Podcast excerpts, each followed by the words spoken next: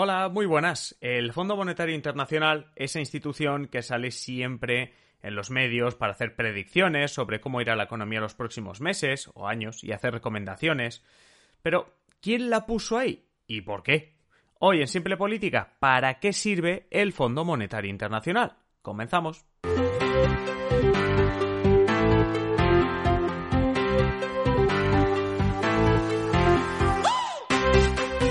Os habla Adrián Caballero y esto es Simple Política, el podcast que trata de simplificar y traducir todos esos conceptos, estrategias y temas que están presentes cada día en los medios y que nos gustaría entender mejor. Como siempre, antes de empezar, muchas gracias a los mecenas en Patreon, patreon.com barra simple política, porque sois los que hacéis posibles este podcast.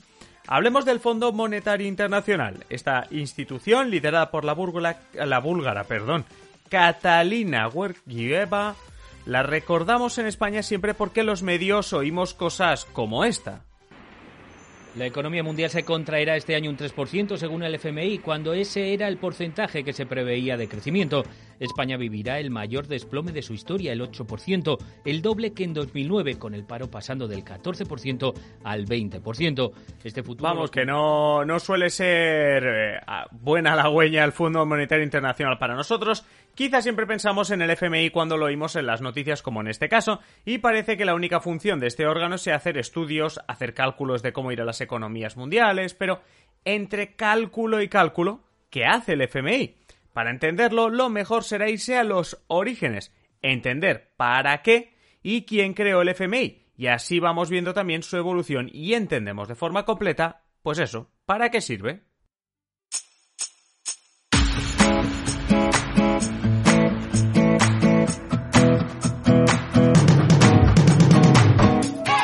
Para hablar de los orígenes del FMI os tengo que hablar del concepto de tipo de cambio, del cambio de divisas. Veréis, cuando un país quiere comerciar con otro, importar o exportar, debe cambiar su moneda por la del otro país. Las monedas ya sabéis que en este contexto se llaman divisas. Por tanto, lo que hacen los países son cambios de divisas. Bueno, también lo hacemos nosotros si viajamos de España al Reino Unido o de Alemania a Estados Unidos, que hay monedas, divisas en este caso, diferentes. Cada una de estas divisas tiene un valor determinado. Eh, ¿Determinado por qué? Bueno, pues por el nivel de demanda de esa divisa y por otros factores que ahora no nos vamos a entretener en explicar, pero vamos, que cada divisa tiene un valor que se mide en comparación con otra moneda. Esto es, para saber el valor de una moneda tenemos que coger otra. ¿Cuántos dólares americanos me dan por un euro? ¿Cuántos yenes me dan por una libra esterlina? Y así. Cada uno de estos valores se llama tipo de cambio, lo comentamos en otro episodio, pero es bueno recordar que los países con moneda propia tienen la posibilidad de, modificar ese tipo de cambio para abaratar o encarecer su moneda dependiendo de lo que necesites, vender más, comprar más, etc. Bueno, pues digamos que a finales de los años 20 los países se pasaron jugando con las divisas y en parte provocó la conocida como depresión que durante los años 30 lastró a parte importante del mundo. Bueno, pues en 1944 llega la Conferencia Internacional en Bretton Woods, en New Hampshire, Estados Unidos. Acuden 44 países con la intención de ponerse de acuerdo para, digámoslo así, no hacerse más daño a nivel de tipo de cambio. En esta reunión en Bretton Woods surge la idea de crear una institución que pocos meses después sería el Fondo Monetario Internacional, cuyo principal objetivo será garantizar la estabilidad en estos tipos de cambio, controlar que el valor de las divisas no fluctúe tanto como para provocar graves crisis. Bien, vale. Esto es el origen. Los países se unieron para tratar de evitar otra crisis económica basada en variaciones del tipo de cambio. Pero, ¿qué más hace el FMI? Si vamos a su propia web, el Fondo Monetario Internacional nos dice que una de sus principales misiones es la de supervisión. ¿Y qué quiere decir esto de la supervisión? Pues primero hay que decir que el FMI te supervisa eh, para si estás dentro del FMI, es decir, debes formar parte del Fondo Monetario Internacional, que por cierto es una institución de Naciones Unidas, como UNICEF, UNESCO, etc. Bueno, lo que quiere decir esto de, de la supervisión es que básicamente con el pretexto de mantener la estabilidad y prevenir crisis en el sistema, ellos llaman monetario internacional, no sistema económico, sino sistema monetario internacional, el FMI lo que hace es supervisar, pone la lupa sobre las economías de todos los países que forman parte, así como su situación económica, su situación financiera, de deudas, etcétera, y también un poco, pues, obviamente, echa la vista también a la situación mundial, porque claro, si tú crees que tus miembros están muy bien, pero la situación económica está muy mal, pues también hay que estar atentos.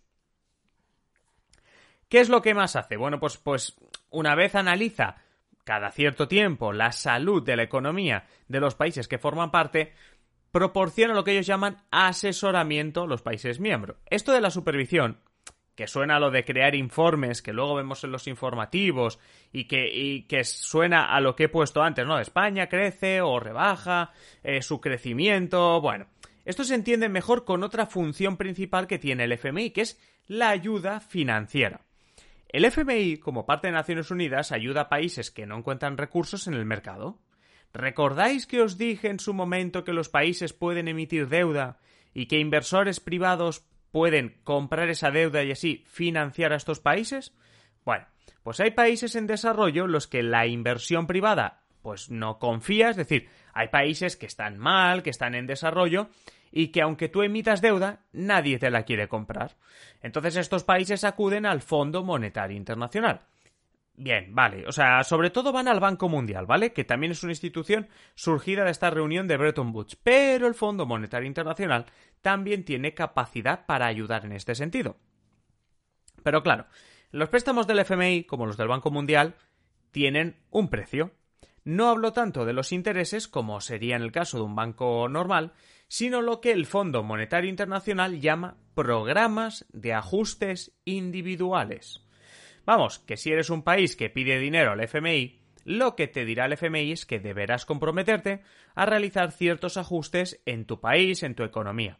Ajustes, ya sabéis, es sinónimo de recortes, como ya imagináis, y sobre todo si sois de países como por ejemplo España, donde cada vez que nos decían ajustes, querían decir recortes.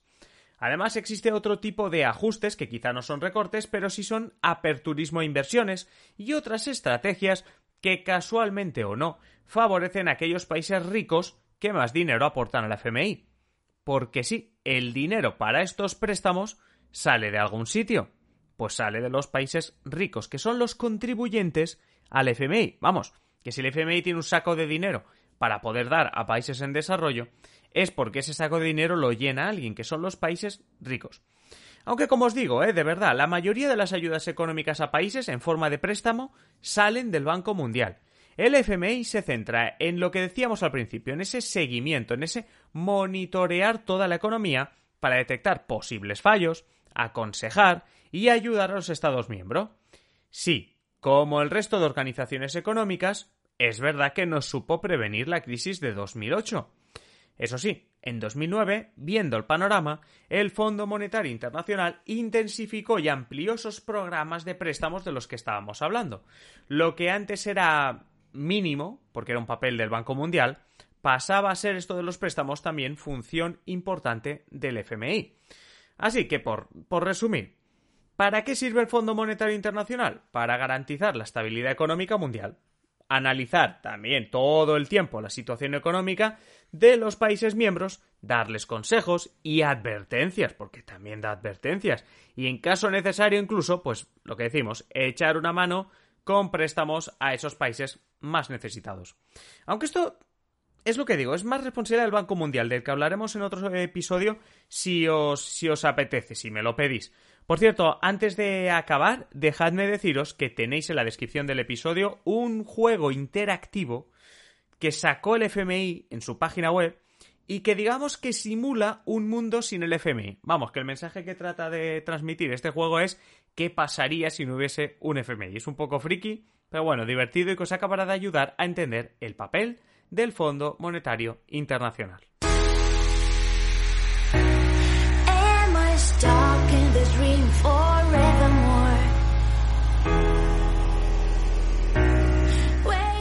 Hasta aquí el episodio de hoy. No olvides suscribirte al podcast si aún no lo has hecho y que compartas todos los episodios que quieras con todo el mundo.